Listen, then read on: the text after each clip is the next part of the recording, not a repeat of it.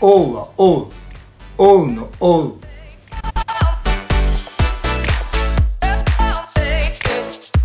こんにちは誠です、えー、大デビットシリーズ神の愛を受け入れ神を愛する歩みへと。今回は第2サムエルの12章26節から31節です。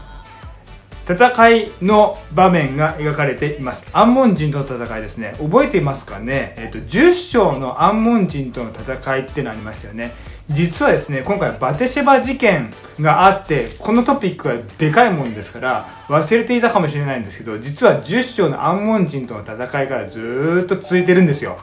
でこのアンモン人との戦いのがあるさなかであった事件それがバテシェバ事件なんですよね。でですねアンモン人の戦いで最前線に出ていたヨアブ将軍はまさに今勝とうとするときに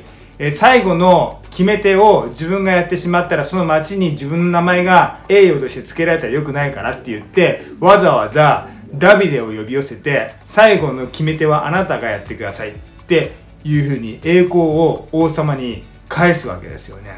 でもあのヨアブ将軍はですねあのダビデの腹黒い殺人劇の一部始終を手紙で受け取りそして自分の大切な部下であるバテシェバの夫ですよねウリア、えー、30人の勇士の中の一人とも言われているような大切な戦力をですねわざわざダビデのその、えーと、罪のために戦場の追に送らなければいけないっていうその一部始終をヨアは知ってんですよ。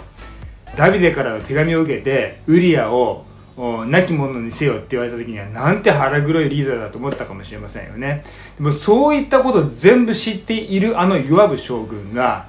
ダビデ王様に最後の一手をあなたにお願いしますというふうに譲るんですよね。あのヨアブ将軍は結構難ありの人間だったんですけどでも今回このケースに関しては習うべきだなと思います。どんな王でも王は王。自分が栄光を取ってしまって、えー、王様に栄光がいかなかったら、国は安泰しないっていうことは分かっていたんでしょうね。政治的な意味でセンスが長けていたんだと思うんですけども、でも、王様に栄光が返されている間は安泰だと。自分も安泰だ。まあそういう風な考え方だったのかもしれません。いずれにあれ、王は王として扱っているこのヨアブの姿。私たちもですね、えっ、ー、と、このことに関してはヨアブになられたいなと思っています。私たちは、まあダビデではないです。まさに、王の王。本当の王様。ダビデのようではない、清いお方、愛なるお方、義なるお方、力あるお方、権威あるお方、この王の王、